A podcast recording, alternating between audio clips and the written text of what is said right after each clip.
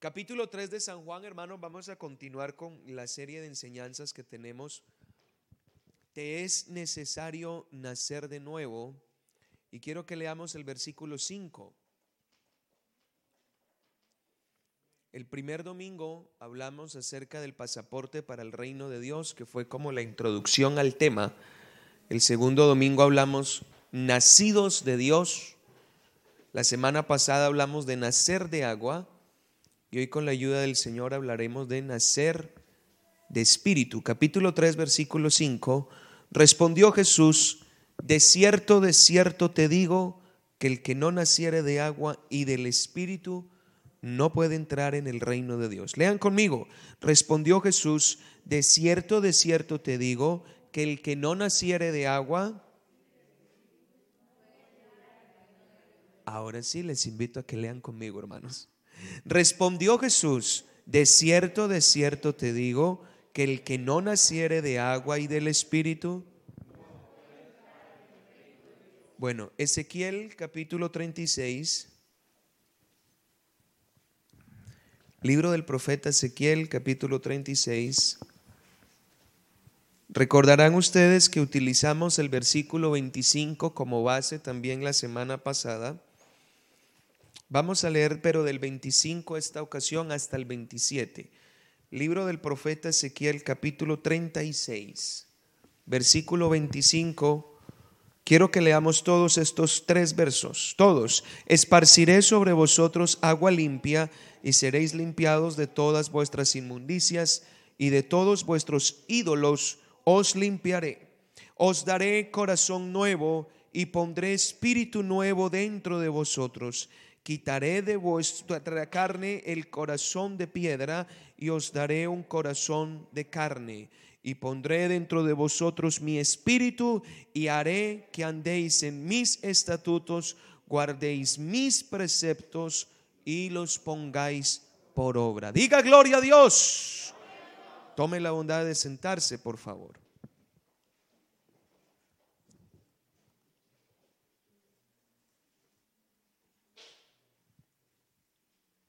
Bueno, hermanos, entonces vamos a, entrar en materia. Ah, bueno, ahora les anuncio eso. Quítenme eso, por favor, que no me distraigan hermanos. Sean tan amables, ya luego les explico eso. Un proyecto que vamos a tener la próxima semana. quiero recordarles a los hermanos que este temario que estamos tratando es un eh, es netamente doctrinal. La doctrina cristiana que está reflejada en la palabra del Señor. Em, y esto del nuevo nacimiento es fundamental para que una persona se pueda salvar. Les decía a los hermanos el domingo por la tarde que es indispensable entender bien las cosas.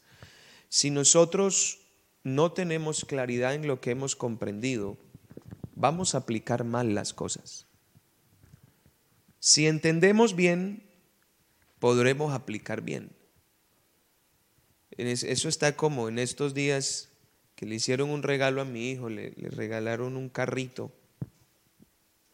un carrito de esos que uno, que uno lleva y que tiene pedales para que él ponga los piecitos. Y me puse a armarlo esta semana. No entendí nada de ese manual. Pero nada, un poco de piezas ahí que yo no entendí. Voy a pedir ayuda a alguien a ver si aquí alguien es sabe interpretar eso, porque yo no fui capaz. Cuando uno no entiende, la acción se trunca. O puede poner las piezas mal puestas. Y yo creo que ese es un gran problema que tenemos los creyentes que no entendemos la doctrina.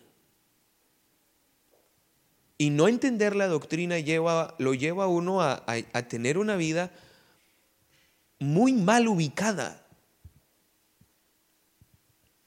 Por eso es que uno a veces encuentra cristianos muy, muy desubicados o llevando una vida realmente muy confusa. Entonces, hermanos, vamos a aclarar los conceptos Les decía yo la semana pasada que cuando la Biblia habla de nacer de agua y de espíritu, no habla de dos eventos diferentes, habla de un solo evento. Yo creo que esto ya está quedando claro. Habla de un solo evento. Nacer de agua no es bautizarse. ¿Quedó claro eso? ¿Qué es nacer de agua, hermanos? Pero sin miedo, hermanos, no se preocupe. Es ser nacido por la palabra, porque la palabra es como agua que purifica y limpia. Ahora, nacer del Espíritu es el mismo nacimiento de la palabra. Ahora veremos en qué consiste. Lo que quiero decir es que tenemos que tener claro el concepto. Si usted quiere ser un cristiano de convicción, usted tiene que preocuparse por crecer en las escrituras. Óigame lo que le voy a decir. Nosotros no nos podemos volver religiosos en la manera de pensar en que únicamente eh, eh, el, el que enseña es el que sabe y el que se preocupa por profundizar, porque eso es ignorancia. El hermano Larsen, el primer misionero que tuvo la iglesia en Colombia, justo estos días se cumplieron 84 años de su llegada al país. Él le decía a los hermanos, hermano, traigan la Biblia al culto, porque yo necesito que usted compruebe con sus ojos que lo que está escuchando es verdad. Entonces él le transmitía a los hermanos la importancia de que ellos crecieran en las escrituras. De hecho, de eso próximamente vamos a hablar en uno de los cultos de oración, sobre esa necesidad. Porque hay mucho conformismo en los creyentes. Hay creyentes que llevan años y son niños en el conocimiento. Eso es peligroso. Eso conlleva a muchas cosas que tenemos que evitar. Pero volviendo al punto de lo que estamos hablando, hermanos, tenemos que crecer en esta área doctrinal, porque la doctrina es lo que nos da forma y lo que hace lo que nosotros somos. Vamos a explicar qué es esto de nacer de nuevo y en este caso por el Espíritu, por la palabra. Me llama la atención que Ezequiel utiliza una palabrita que es la palabra corazón. Y, vamos a utilizarla en este estudio que vamos a hacer. La palabra corazón, si usted se da cuenta, cuando hablamos de corazón hablamos de vida. ¿Cómo se da cuenta un socorrista que una persona que se está ahogando está viva? ¿Le toca él? pulso, corazón. ¿Cómo se da cuenta un médico en un hospital que una persona está viva o muerta? Por las frecuencias cardíacas. Y tienen un monitor que le refleja las frecuencias cardíacas. Mire, la sangre hace un circuito en el cuerpo. La sangre mantiene en constante movimiento. El corazón la bombea y la sangre lleva todos los elementos nutritivos al cuerpo a través de las arterias. Luego regresa la sangre y cuando pasa por las arterias pulmonares, eh, eh, el oxígeno purifica la sangre de las impurezas que trae. Lo cierto es que ese movimiento constante permite la vida. Pero no habría circulación si no hay corazón. El corazón es quien bombea eso y permite que haya vida. Por eso el problema de un coágulo que impida el paso de la sangre, o el problema de una ruptura de una arteria, o el problema de que las arterias se taponen con las famosas placas de colesterol, porque eso impide el funcionamiento correcto del corazón. Pero resulta que cuando también hablamos de corazón, tiene otros significados. El corazón es el símbolo del amor, ¿verdad? ¿Cuál es el emoticono que usan en WhatsApp para mostrar que están enamorados? Una carita con dos corazones.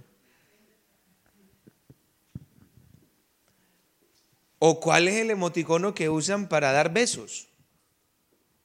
Una carita dando un beso y sale un corazón. el corazón es símbolo del amor.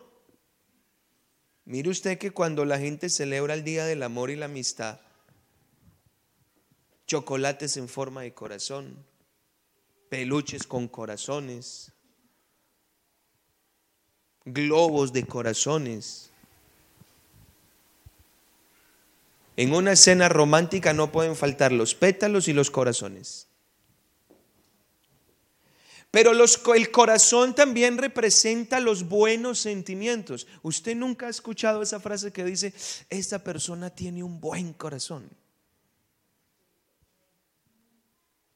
O tiene un corazón muy grande. No habla del músculo, sino de sus buenos sentimientos, sus buenas acciones. Sin embargo, también el corazón representa sensibilidad. Yo creo que usted ha escuchado esta frase, ese hombre no tiene corazón. La habrá escuchado, ¿verdad? Entonces, mire que el corazón refleja todo este ámbito.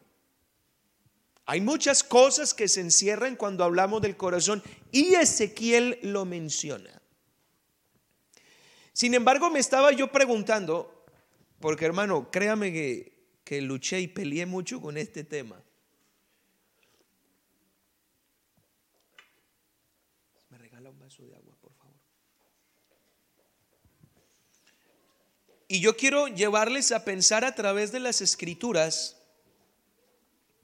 el lugar que ocupa el corazón y por qué la Biblia habla de la necesidad de otro corazón. Entonces, vamos a mirar eso y vamos a ver cómo es que se produce ese cambio.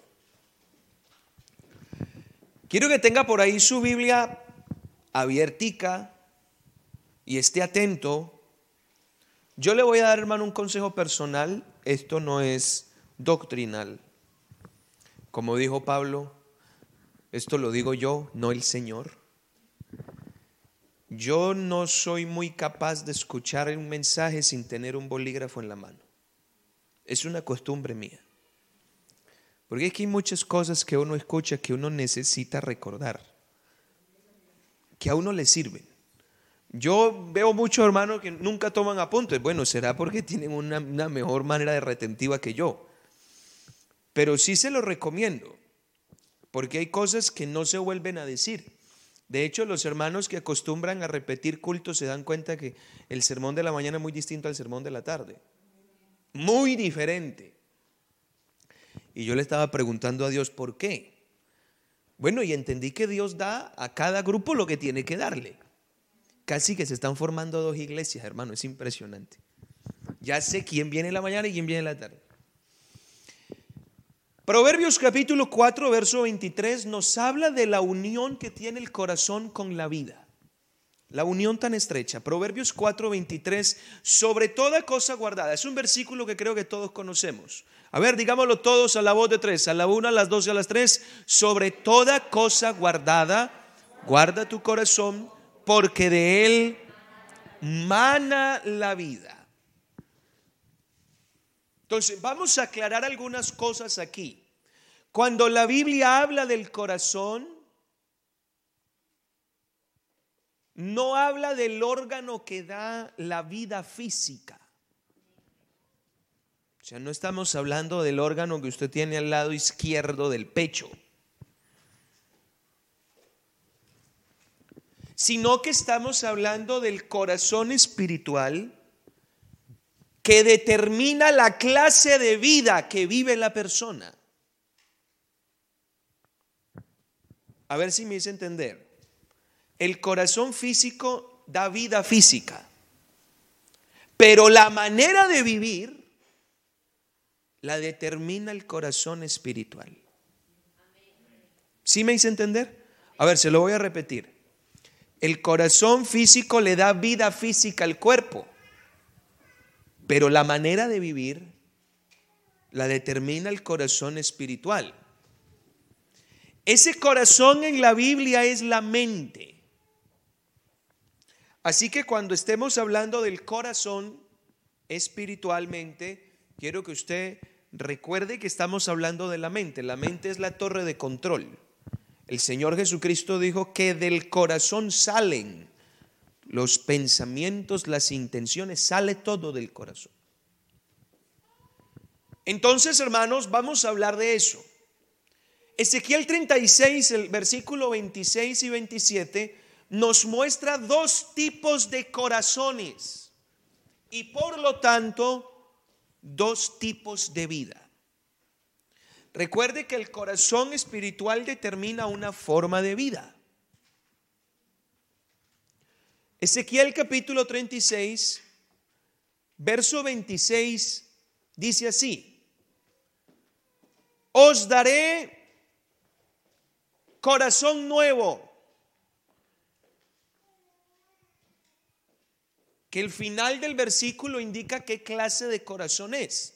Es un corazón de carne. El otro corazón es un corazón de piedra. Tenemos dos tipos de corazones. El corazón de piedra y el corazón de carne. Ahora, voy a introducirles otra palabra que va a formar parte de este estudio. La primera es que el corazón se refiere a la mente y el espíritu va a tener dos significados en esta enseñanza. El primero, el espíritu tiene que ver con la vida, porque eso es la vida, el espíritu es la vida. Y el otro significado es el Espíritu como la palabra de Dios. Entonces, según el contexto en el que estemos hablando, por eso necesito que me preste atención para que entendamos esto. Dice la Biblia, os daré corazón nuevo y pondré espíritu nuevo. Ese espíritu está con E minúscula.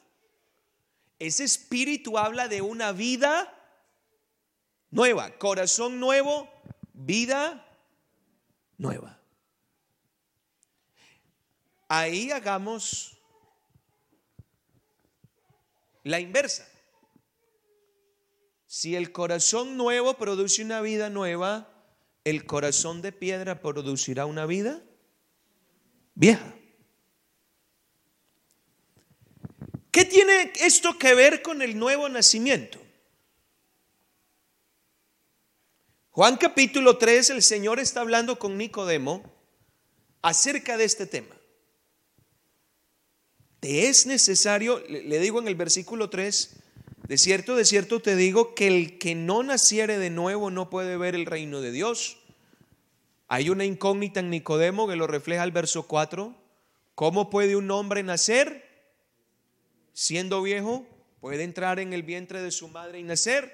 Y el Señor le explica que ese nacimiento no es algo físico, sino espiritual. Es que el que no naciere de agua y del espíritu. ¿Qué tiene que ver esto? Nacer de espíritu no es otro nacimiento, sino que hace referencia a otra función de la misma palabra. Y yo creo que usted me va a saber decir cuáles son esas funciones. Hace dos semanas hablamos acá de nacer de espíritu y vimos la palabra que engendra como semilla. ¿Recuerdan? La palabra es la semilla que engendra. La semana pasada hablamos de que la palabra es el agua que limpia. Y hoy vamos a hablar de que la palabra es el espíritu que vivifica. La palabra es el espíritu que da vida.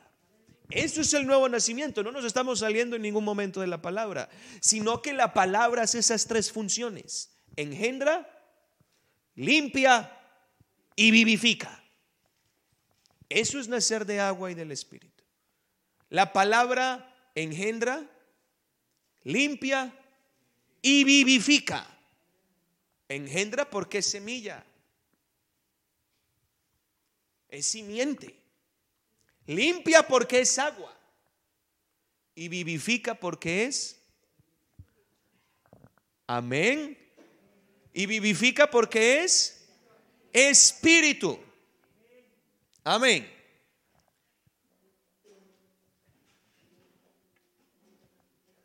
Usted me va a ayudar a comprender esto. Cuando usted mira Juan capítulo 3, verso 5, qué pena la hermana Yuli le va a tocar andar de allá para acá con esos dos versículos. Cuando usted lee esos dos versículos, ese versículo de Juan capítulo 3, verso 5, nacer de agua y de espíritu, ¿qué le está diciendo Dios a Nicodemo? Ahora que ustedes ya han eh, escuchado un poquito del nuevo nacimiento. Cuando el Señor le dijo que tenía que nacer de agua, ¿qué fue lo que le quiso decir? A ver, alguno que me ayude. Sí, sí, pero ¿qué, le dijo acerca de su condición?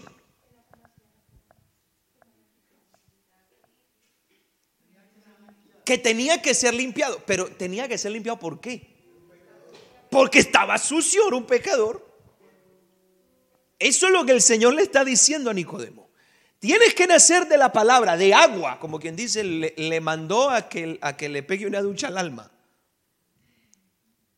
Pero luego le dice, te es necesario nacer de espíritu. ¿Qué le dijo? Que está muerto. Quiero que tengamos eso presente. Ahora bien, si ese milagro no ocurre, ese cambio de vida no ocurre, no hay reino de Dios. Y sin reino de Dios no hay salvación. Amén, hermanos. Digamos gloria a Dios. El Señor trajo a mi mente un personaje que quiero que quiero compartirlo con ustedes. Es un hombre realmente sorprendente no solamente en su vida en Cristo, sino que tuvo, tuvo una vida sin Cristo muy, muy difícil. Es una persona que todos admiramos, estoy hablando del apóstol Pablo, pero es un hombre en el que su conversión fue demasiado, eh, a ver, ayúdenme, evidente. Así que para hablar del corazón de piedra y de la vida vieja, porque recuerden que dependiendo del corazón, así mismo la vida. ¿Me siguen, hermanos? Porque ahorita vamos a hablar del corazón de piedra y de la vida vieja, luego hablaremos del corazón de carne y de la nueva vida. Y el Señor trajo a mi mente compartirles un poquito acerca de este Señor llamado Pablo. Ahora, quiero aclararles de que él se llamaba Saulo Pablo. A él no se le cambió nunca el nombre. Él tenía los dos nombres. Saulo Pablo. Saulo es el nombre judío, quiere decir Saúl. Y Pablo es un nombre griego. Lo que pasa es que él en su vida antigua era Saulo de Tarso. Así lo conocían en Jerusalén y en donde él se desenvolvía.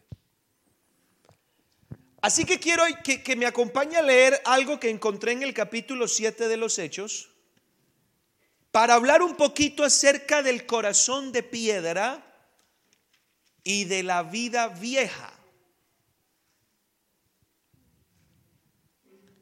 Ezequiel habla de un corazón de piedra. Ahora, quiero que me acompañe a leer lo que dice Hechos capítulo 7, verso 58. Voy a leer hasta el versículo 3 del capítulo 8, así que tenga su Biblia ahí a la mano, porque vamos a leer la Biblia. Amén, hermanos. Vamos a leer Biblia. Hechos capítulo 7, o si no, preguntan a los hermanos de FOB, están comiéndose esa Biblia. Digan amén, hermanos. Este fin de año va a haber varios hermanos que se han terminado la Biblia. Pero verá. Hechos capítulo 7, verso 58. Estamos hablando acá, el capítulo 7 habla del arresto y, de, y de la muerte de Esteban, el diácono, un hombre lleno del Espíritu. Mire lo que dice el verso 58. Echándole fuera de la ciudad, están hablando de Esteban, lo apedrearon Y los testigos pusieron sus ropas a los pies de un joven que se llamaba Saulo. Ahora les voy a explicar un poquito por qué esto. Y apedreaban a Esteban mientras él invocaba y decía, Señor Jesús, recibe mi espíritu. Este espíritu con E habla de la vida, recuérdenlo. Y puesto de rodillas, clamó a gran voz, Señor, no les tomes en cuenta este pecado. Y habiendo dicho esto, durmió. Y Saulo consentía en su muerte. En aquel día hubo una gran persecución contra la iglesia que estaba en Jerusalén y todos fueron esparcidos por las tierras de Judea y Samaria, salvo los apóstoles.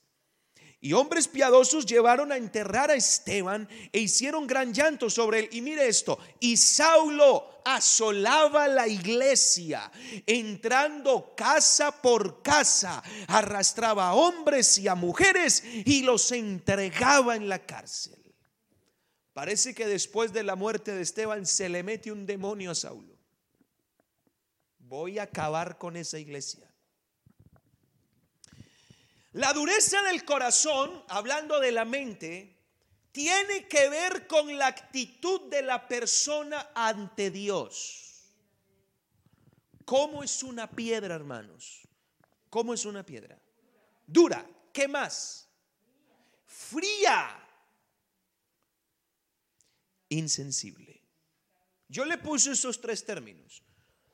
Una piedra es dura, fría e insensible. Y la Biblia dice que así es la mente del hombre en su pecado. Entonces, cuando la Biblia habla de ese corazón de piedra, hace, hace relación a cuál es la posición de la mente del hombre frente a Dios. Es frío, duro e insensible. Y estaba pensando en Saulo, hermanos.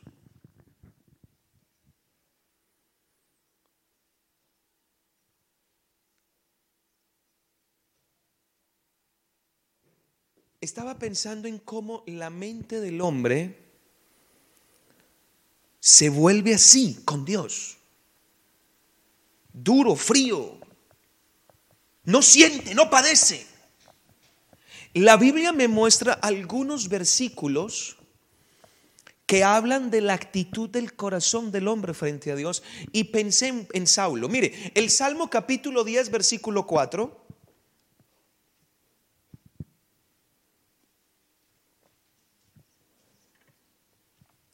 Salmo capítulo 10, verso 4, el malo por la altivez de su rostro no busca a Dios. ¿Y cómo dice el texto? No hay Dios. A ver, díganme esa frase conmigo. A la una, las dos y las tres. No hay Dios en ninguno de sus pensamientos. ¿Usted cree que Saulo pensaba en Cristo? No había lugar para Dios en la mente de Saulo, solo para el Dios en el que él creía. La gente con el corazón de piedra no piensa en Dios. No se acuerda de Dios. No lo tiene presente. Es así de simple. Es como si fuera una figura que no existiera. Romanos 1:21 hablando otra vez del pensamiento en cuanto a una reacción con Dios. Romanos 1:21, habiendo conocido a Dios, no le glorificaron como Dios ni le dieron gracias, y aquí es donde va, se envanecieron en sus razonamientos y su necio corazón fue entenebrecido. Una persona con el corazón duro no va a cambiar de opinión tan fácil. Es duro. No es lo que yo creo, lo que yo pienso y así es y me importa lo que usted diga. ¿Eso es un corazón? Y pregúntele a Saulo de Tarso cuántas veces rechazó la idea de Cristo. Porque él tenía sus propias ideas, sus propias maneras de pensar. El corazón duro es rebelde con Dios. Dios le dice sí, él dice no. Dios le dice venga y él se va. Dios le dice siéntese y él se pone de pie. Es rebelde. Ese es un corazón duro. Mire lo que dice Zacarías 7, verso 12. Este me, me llamó la atención.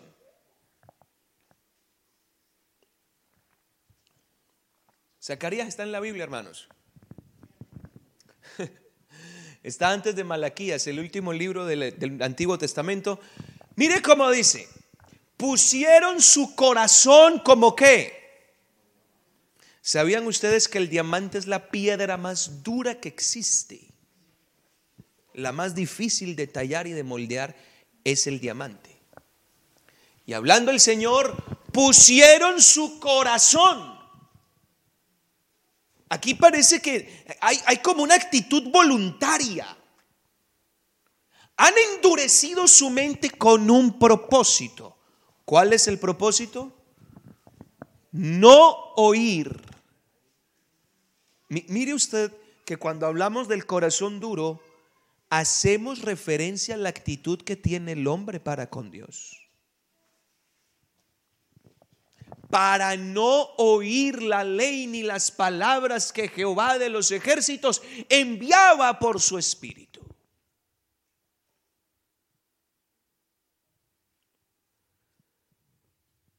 Saulo era un hombre con una mente extremadamente cerrada, dura, insensible. Pero me llama la atención, hermanos, de que el corazón duro produce una manera de vivir. Y al hablar de una vida vieja, en este caso, estamos hablando de una vida que no tiene vida. Dicho de otra manera, estamos hablando de un espíritu viejo. El corazón insensible produce un espíritu viejo. Si el corazón es de piedra es porque el corazón no funciona. No hace lo que tiene que hacer. Está endurecido. Entonces, si no funciona, no hace lo que tiene que hacer. Está endurecido. Entonces, si no funciona, ¿provocará vida o provocará muerte? Así que la vida vieja o el espíritu viejo hablamos de muerte. El corazón de piedra produce muerte, una vida que no es vida, al contrario, produce muerte. Razón tenía el apóstol Pablo cuando le escribió a los Efesios en el capítulo 2, versículo 1, y Él os dio vida a vosotros cuando estabais como muertos. Recuerde, ese estado de muerte es porque el corazón no funciona. El corazón está duro. Así que se produce muerte. Ahora bien, vaya conmigo a Ezequiel 36, 27. Quiero mostrarles algo aquí. Aquí el Señor en el capítulo 36 de Ezequiel, el verso 27, habla acerca de lo que el hombre va a poder hacer cuando le cambien el corazón y tenga otra vida. 36, 27 de, de Ezequiel. Esas tres cosas que el Señor dice son precisamente las que el hombre no puede hacer porque está muerto. Una es andar en sus estatutos. La otra es guardar sus preceptos. Y la tercera es ponerlos por obra. Empecemos. Andar en sus estatutos. Está diciendo o está hablando de dejarse guiar por la palabra de Dios. Hablamos de la capacidad que tenga una persona de escuchar a Dios y de aprender a hacer diferencia entre mi opinión y la opinión de Dios. entre mi pensamiento y el pensamiento de Dios, entre mi decisión y la decisión de Dios y escoger por lo que Dios diga. Andar en mis estatutos, es decir, dejarse guiar. Eso dice el Salmo 119. Lámpara es a mis pies. O sea que el propósito de Dios es que el hombre lo escuche, escuche su consejo y aprenda a valorar el consejo de tal manera que decida por lo que Dios le dice y no por lo que él quiere. Pero yo pregunto, ¿puede esto hacerlo un muerto? ¿Puede un muerto escuchar un consejo? Ahora mire, guardar sus preceptos. Uno no guarda lo que no sirve uno guarda lo que vale la pena. Es más, cuando usted tiene cosas de mucho valor en su casa, usted las guarda bien guardadas. Ese guardar está hablando del valor que tiene la palabra en la vida de la persona y el lugar que ocupa. Nada hay más grande, más importante y más valioso que el consejo de Dios. Guardar su palabra, guardar sus preceptos. Aprender a darle el valor que tiene. Colocarla en el lugar que tiene que ir. Dios quiere enseñarle al hombre que su palabra es el todo del hombre. No solo de pan vivirá el hombre, sino de toda palabra que sale de la boca de Dios. Dios quiere enseñarle al hombre a que aprenda a colocar la palabra en el lugar más alto, en el lugar de más honra, en el lugar de más valor, que la ame, que la bendiga, que la adore. Mire lo que dice Proverbios 2, verso 3 en adelante hablando de la palabra, lo que es guardar la palabra.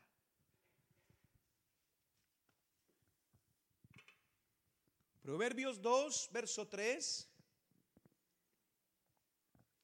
Si clamares a la inteligencia y a la prudencia dieres tu voz, mire cómo sigue diciendo. Si como a qué. Eso es valor. Si como a la plata la buscar, eso es guardar la palabra, darle un lugar de honra y la escudriñares como a tesoros, entonces entenderás el temor de Jehová y hallarás el conocimiento de Dios.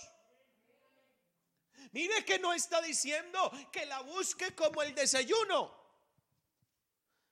Si tú sabes que hay un tesoro allí, Tú no te vas a comer hasta que lo encuentres.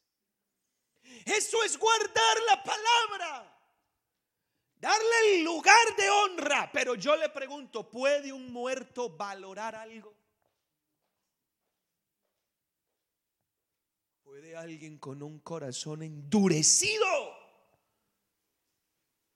Hermano, cuando alguien valora la palabra, no cambia la palabra por nada. Vea, a veces hasta ejemplo nos dan los inconversos. Cuando yo pastoreaba acá en las Rosas de Madrid, había un joven, bueno, un muchacho ya como unos 32 años que venía a la iglesia. Y a mí me daba risa él, porque resulta que empezábamos el culto a las 11 y a eso de las 12 y cuarto, más o menos así, como el tiempo acá, yo empezaba a predicar y él llegaba era a esa hora. Él siempre llegaba era cuando yo iba a empezar a predicar.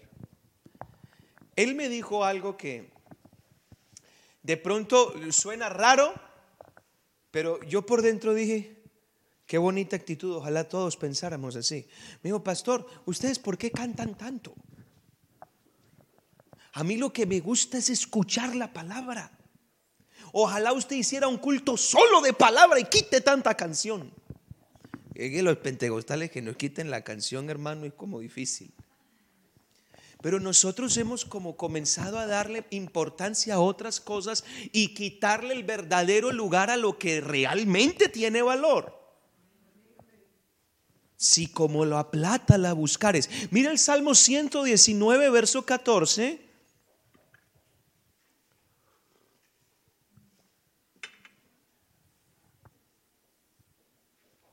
Me he gozado Mire qué lindo el texto. Léalo conmigo a la una, a las dos y a las tres. Me he gozado en el camino de tus testimonios más. Oh hermano, guardar la palabra es colocarla en el lugar más preciado. Ese sitio donde solo usted conoce que no quiere que nadie se lo toquen, donde guarda su tesoro. Pero pregunto, ¿quién puede guardar sus preceptos si está muerto? Si tiene el corazón de piedra. Note usted que esto es un imposible para el que tiene el corazón duro. Y por si fuera poco, Ezequiel 36, 27 termina con la guinda en el pastel. Para un muerto Escuchar el consejo es imposible. Para un muerto, guardar la palabra, pues tampoco. Y menos obedecer sus mandatos. Porque eso es lo que dice Ezequiel 36, 27. La palabra de Dios no solo tiene, escuche, no solo tiene consejos. La palabra de Dios no solo tiene orientaciones, la palabra no solo es alimento, la palabra también tiene mandamientos que tienen que ser obedecidos. Y esa obediencia muestra un carácter dócil y humilde que reconoce que en el obedecer a Dios está la bendición. Salmo 119, verso 34. Dame entendimiento y guardaré tu ley y la cumpliré de todo corazón. Sin embargo, ¿puede un muerto obedecer los mandamientos de Dios? Dígale a un muerto que se arrepienta. Dígale a un muerto que cambie su manera de hablar. Dígale a un muerto que venga al culto. Como no lo traiga un vivo, el muerto no viene. Un muerto no escucha el consejo de Dios. Un muerto no valora la palabra de Dios. Un muerto cambia el culto por una película.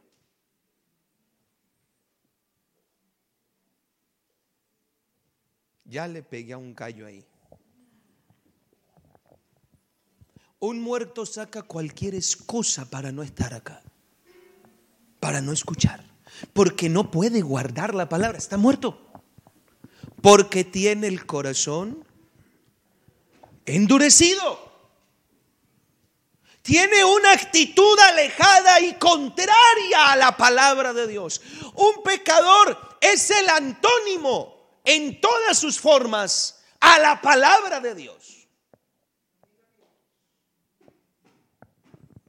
Pablo recordando esa época, en su primera carta a Timoteo capítulo 1, yo quiero que usted lea conmigo eso.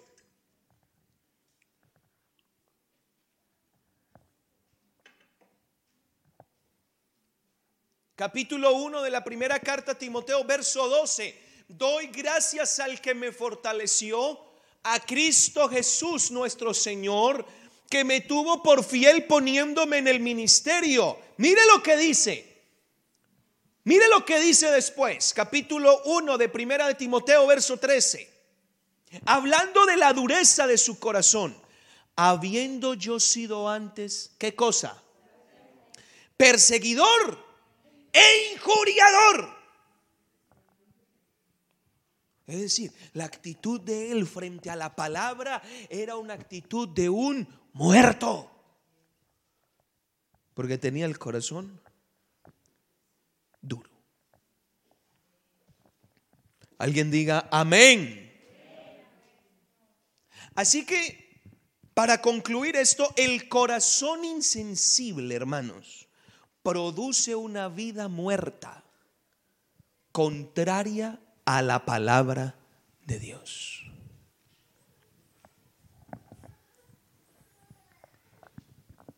Pero resulta que el mismo Ezequiel, en el capítulo 36,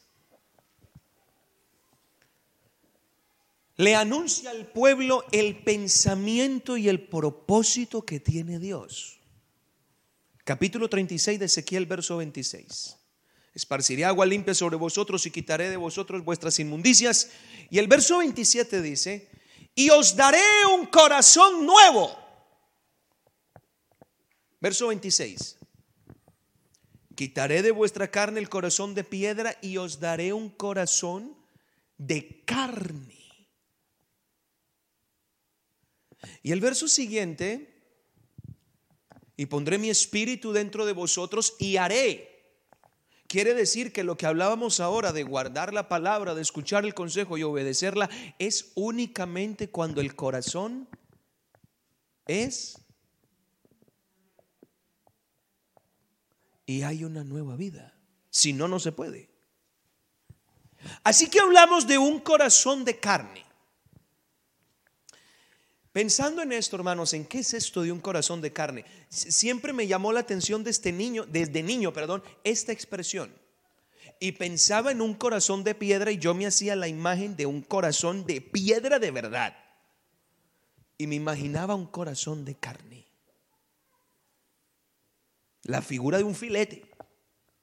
Pero es que hay una grandísima diferencia entre la carne y una piedra.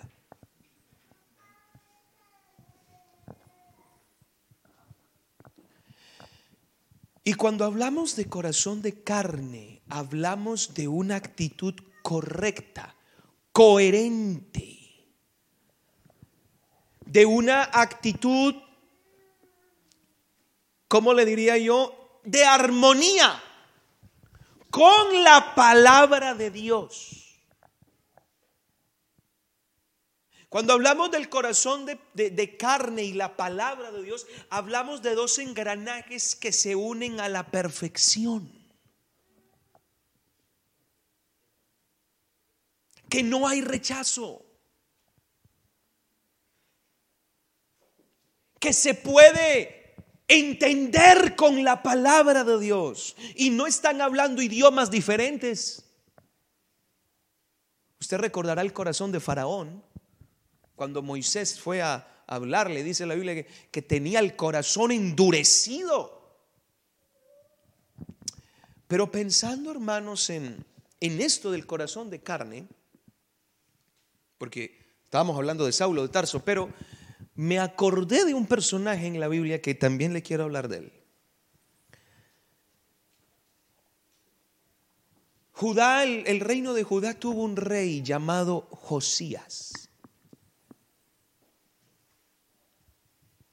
Este muchacho fue uno de los mejores reyes que tuvo el país. A sus 18 años mandó a restaurar el templo, porque estaba bastante descuidado. Y resulta que en las obras que estaban haciendo, unos obreros se encontraron por allá empolvado. Miren ustedes qué triste. Por allá empolvado. Yo creo que algunos hermanos ya pasaron por esa historia. O sea que lo tienen fresquito encontraron por allá empolvado en un rincón, en una grieta, encontraron el libro de la ley de Dios. Qué triste. Por allá tirado. Y entonces este, este, este obrero saca el libro, lo desempolva y lo mira y dice, Dios mío, ¿esto qué es? Y va y se lo lleva al sacerdote. El sacerdote ve eso y casi se le sale el corazón por la boca y se fue corriendo a donde estaba el rey. Miren esto, hermanos. Quiero que abran conmigo la Biblia en Segunda de Reyes 22 para que ustedes vean el impacto de la palabra de Dios. Por eso es tan importante escucharla. Segunda de Reyes capítulo 22.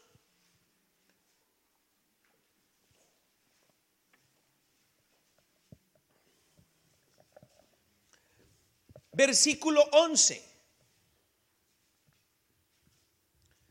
Miren esto. Aquí es donde viene el milagro que ahora les explicaré. Y cuando el rey no dice que, que hubo, hubo ido al culto y cuando el rey se consagró, no. Porque es que ese nuevo nacimiento ocurre por un milagro. Y el milagro no consiste en lo bien que te portes, solo hay una acción. Ya, por muy duro que parezcas. Cuando el rey hubo oído las palabras del libro de la ley, rasgó sus vestidos. Parece que en el momento en que este muchacho escucha la palabra de Dios, hay una cirugía en su interior. Como que le arrancan el corazón insensible y le ponen un corazón de carne. Una cosa es pellizcar este púlpito y otra cosa es que me pellizquen a mí. La sensibilidad es vida. El sentir dolor es vida. El muerto ni le duele, ni siente, ni padece.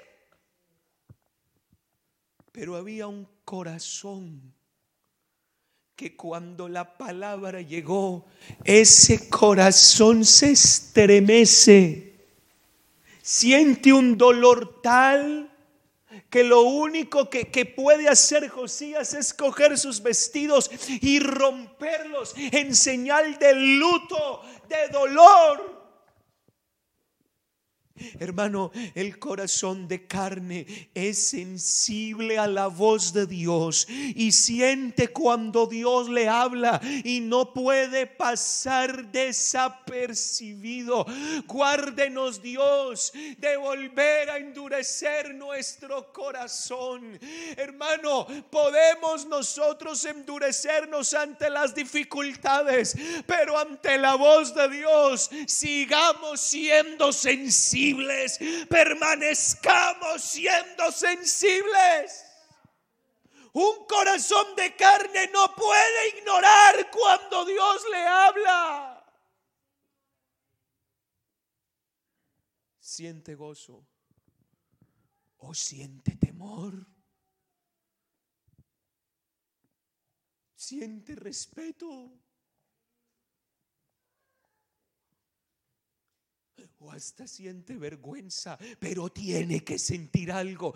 Pero el corazón duro no siente nada. Bendito sea Dios que nos ha dado un corazón nuevo y que a partir de que ese corazón nos fue dado, su palabra no es desapercibida.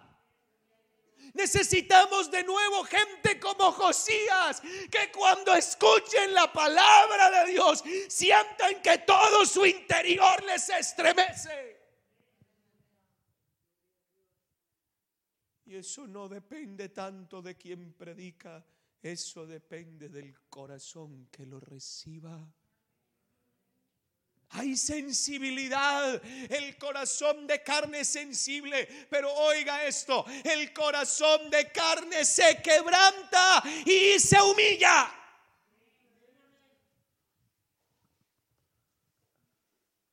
Porque está reconociendo que el que le habla es el Señor. Dígale a un pecador que se arrodille. Él no se arrodilla ante nada. El Salmo capítulo 10 leíamos ahora. El hombre por la altivez de su rostro no busca a Dios. La gente en su pecado es arrogante. No se humilla, no se quebranta. Le dice que está haciendo mal las cosas y le responden a ti que te importa lo que yo hago con mi vida. Pero el que tiene un corazón cuando escucha la voz de Dios, entiende de autoridad, entiende de jerarquías. El corazón sensible sabe que tiene uno por encima.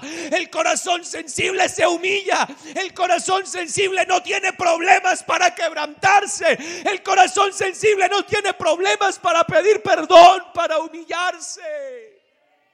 Alguien alabe el nombre del Señor. Hay poder en el nombre de Jesús. ¿Qué pasa con el quebrantamiento? ¿Dónde está el quebrantamiento del cristiano? Nos estamos volviendo como profesionales en el culto, en la iglesia, donde ya que los que se quebranten son los nuevos. Yo tengo mucho tiempo en la iglesia y eso de quebrantarme no es conmigo. Vea, hermano, quiera Dios y le pido al Señor que mientras me dure la vida, yo no puedo dejar de quebrantarme. Tener un corazón sensible a la presencia de Dios es garantía de vida para mí, es garantía de que voy bien es garantía de que no me voy a extraviar. Podré endurecerme ante muchas cosas, pero ante Dios.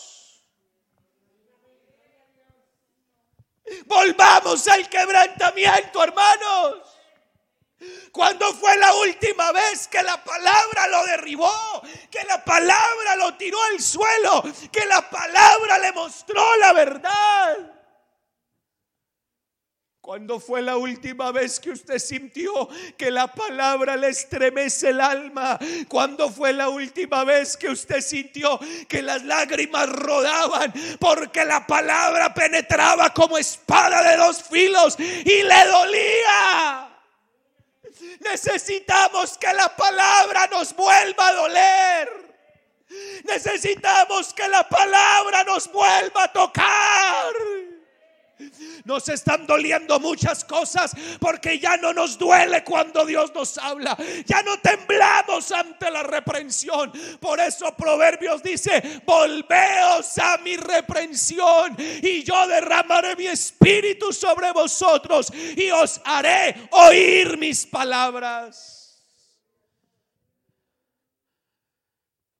Necesitamos corazones que se humillen Corazones que reconozcan que se equivocan. Aleluya. Corazones que entiendan que el que les habla es el Señor. Y a la voz del Señor todo el mundo se calla. Dice la Biblia, Jehová está en su templo. Calle delante de él toda la tierra. El corazón endurecido habla cuando se está predicando, piensa y refuta al predicador. El corazón sensible cierra la boca y dice como dijo Samuel, habla Jehová que tu siervo oye. Habla, Señor, algún corazón. Háblale a alguien hoy. Envía tu palabra. El corazón de carne es dócil y está dispuesto a obedecer. ¿Sabe qué hizo Josías en el capítulo 22 de Segunda de Reyes, verso 13?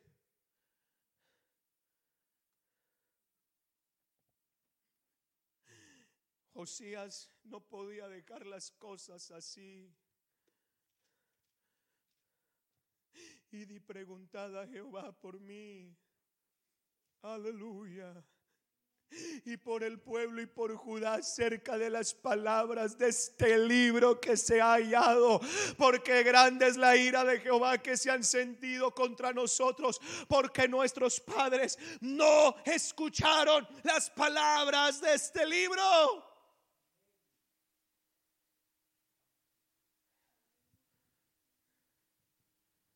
Verso 18.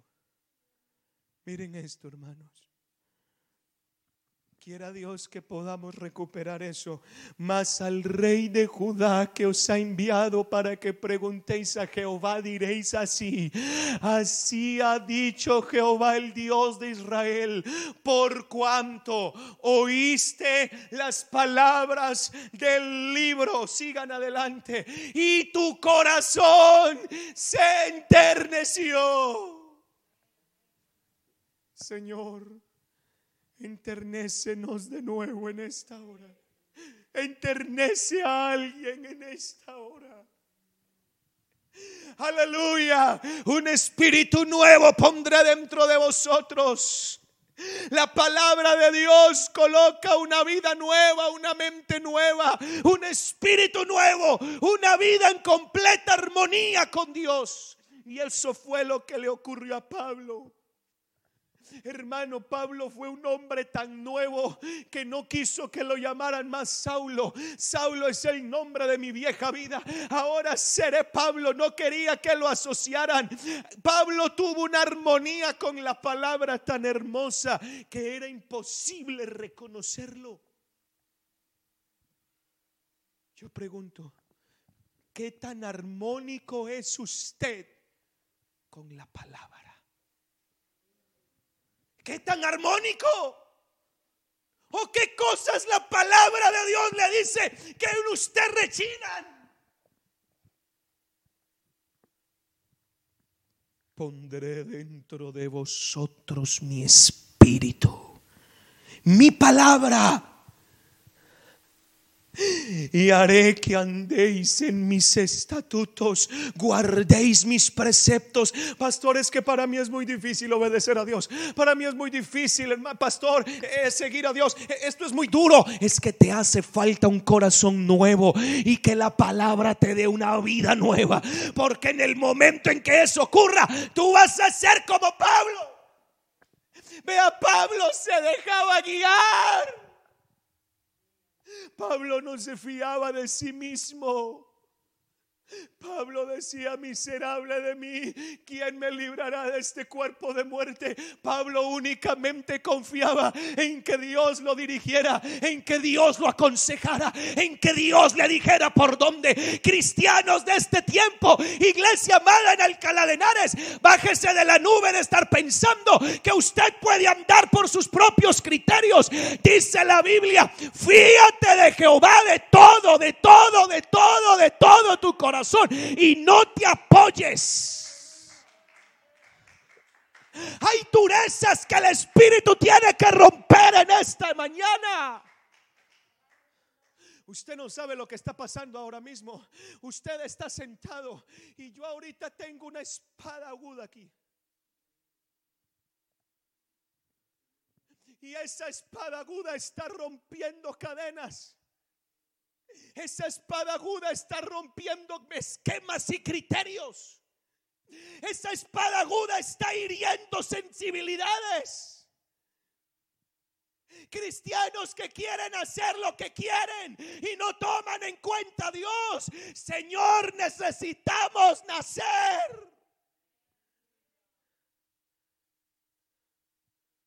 Cristianos que no aman la palabra No hay lectura de la palabra. No queremos estudiar la palabra. Se nos hace pesado escuchar un mensaje. Pero pregúntele a Pablo, un nuevo hombre. Él dijo en la carta Filipenses capítulo 3, ciertamente aún estimo todas estas cosas y las tengo por basura para ganar a Cristo. ¿Qué lugar tiene la palabra en su familia? ¿Qué lugar tiene la palabra en sus hijos? ¿Qué lugar tiene la palabra? Hay un engranaje que tiene que concordar. Pablo era un hombre obediente. Pablo no le discutía a Dios. Porque tenemos que discutir las decisiones de Dios? Porque quieres torcerle su voluntad. Tú no puedes actuar como actúa alguien con un corazón duro. Dios te ha dado un corazón nuevo, te ha hecho un trasplante de corazón. Eso fue lo que dijo el escritor Ezequiel, de corazón de piedra, corazón de carne. Fue lo mismo que el Señor le dijo a Nicodemo. Hablamos de una cirugía en un momento. Es una operación que se realiza en el interior de la persona, donde no hay bisturí quirúrgico que pueda llegar, no hay mano de especialista que pueda llegar, solo hay uno, el Señor Jesucristo, que conoce el interior, las intenciones y lo profundo, el único, el único que en cuestión de instantes puede meter la mano hasta adentro. Aleluya. Solo con oír la palabra. con escuchar este mensaje. Este mensaje es espíritu. Aleluya. Juan 6, 63, hermano, ayúdeme acá. Estoy culminando. Juan 6, 63. El espíritu es el que da vida. La carne para nada aprovecha. Hay un poco de muertos. Y estos cómo van a vivir las palabras que yo os he hablado.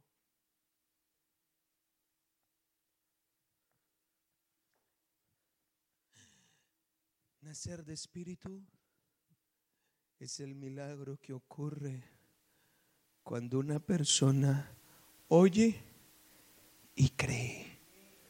¿Y sabe qué es lo que le pasa a una persona cuando oye y cree? Esto mismo. Génesis 2.7. Entonces Jehová Dios formó al hombre del polvo de la tierra. ¿Y qué hizo? ¿Qué hizo, hermanos? Sopló en su nariz Aquí está el, soplo de Dios. No, no le digo esto por motivación, no. Es que cuando Dios habla, ese espíritu sopla, sopla, sopla. Y comienza como el alma del hombre a entrar en el quirófano del cielo y no se ha dado cuenta, está aquí sentado escuchándome hablar y no sabe que Dios le está abriendo el alma en dos. Sintiendo lo que en la vida está sintiendo.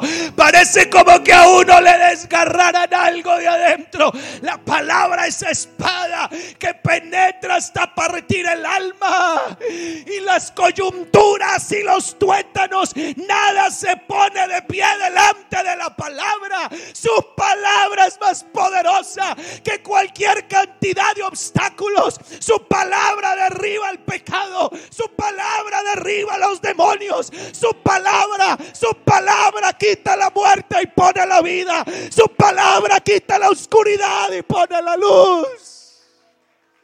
La palabra es un soplo de vida.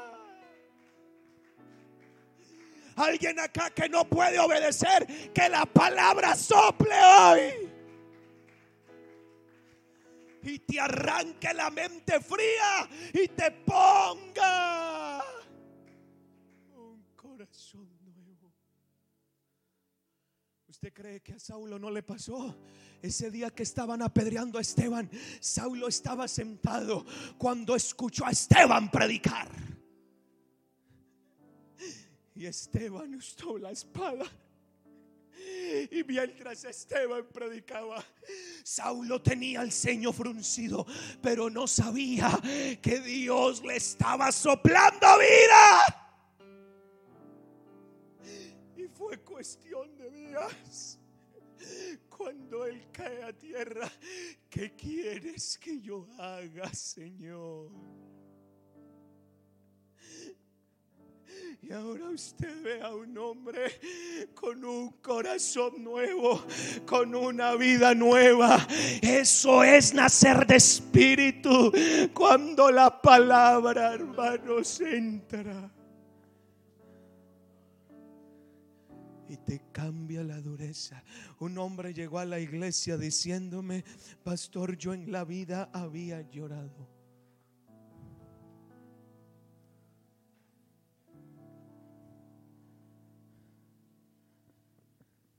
Hasta hoy. Yo creo en el Dios que cambia y que transforma la mente. El que ha nacido de nuevo no le puede costar obedecer a Dios. Tiene corazón nuevo. El que ha nacido por la palabra que es espíritu no cuestiona el consejo esa es su naturaleza. Me cuesta mucho, pastor. No te tiene que costar. Hay una palabra. Hay un soplo de vida para alguien que necesite hoy un cambio de corazón. Pónganse de pies. Quiero orar por alguien hoy. Quiero orar por alguien hoy. Ayúdenme a...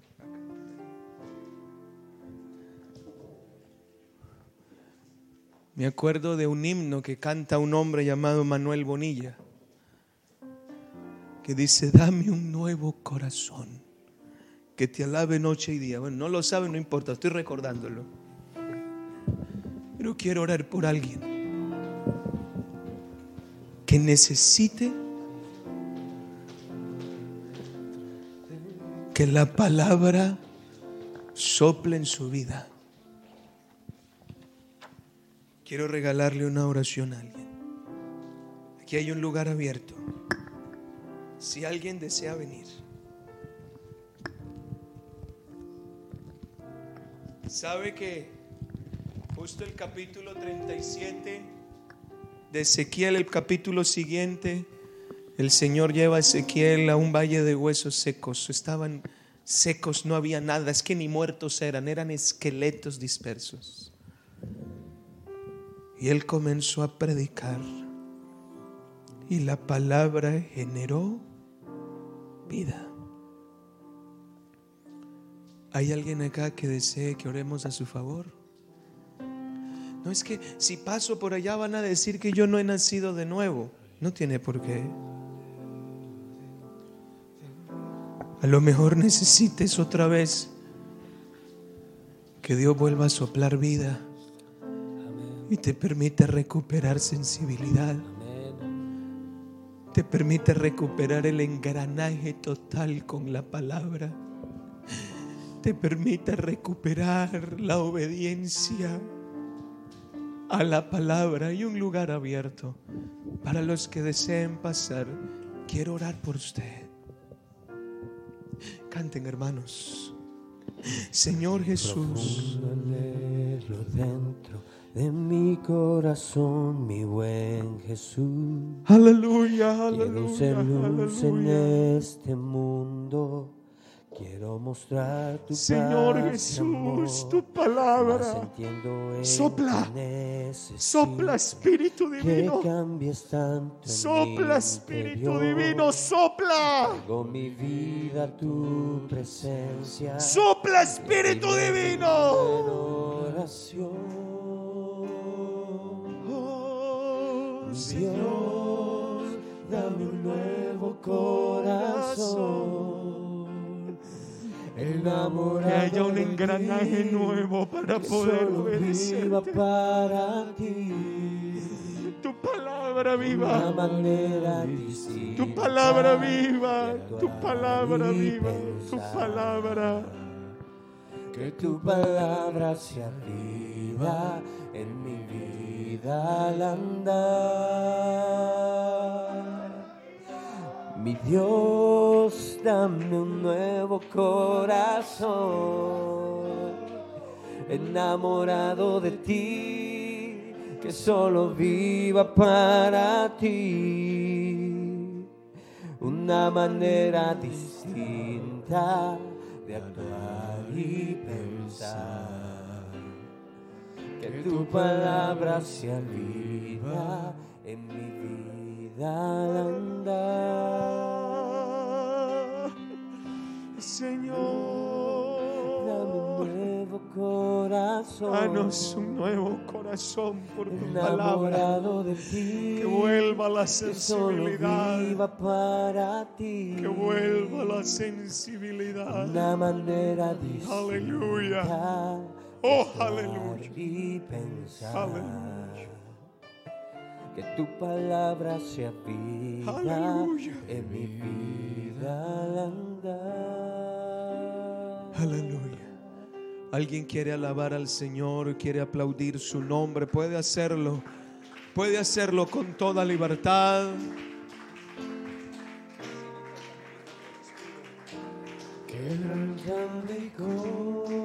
El culto, hermanos, está despedido.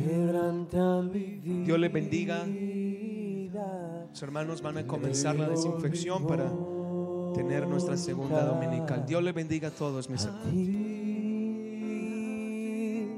todo lo que soy, Señor, todo cuanto tengo es tuyo. Yo quiero menguar para que crezcas tú. Quebranta mi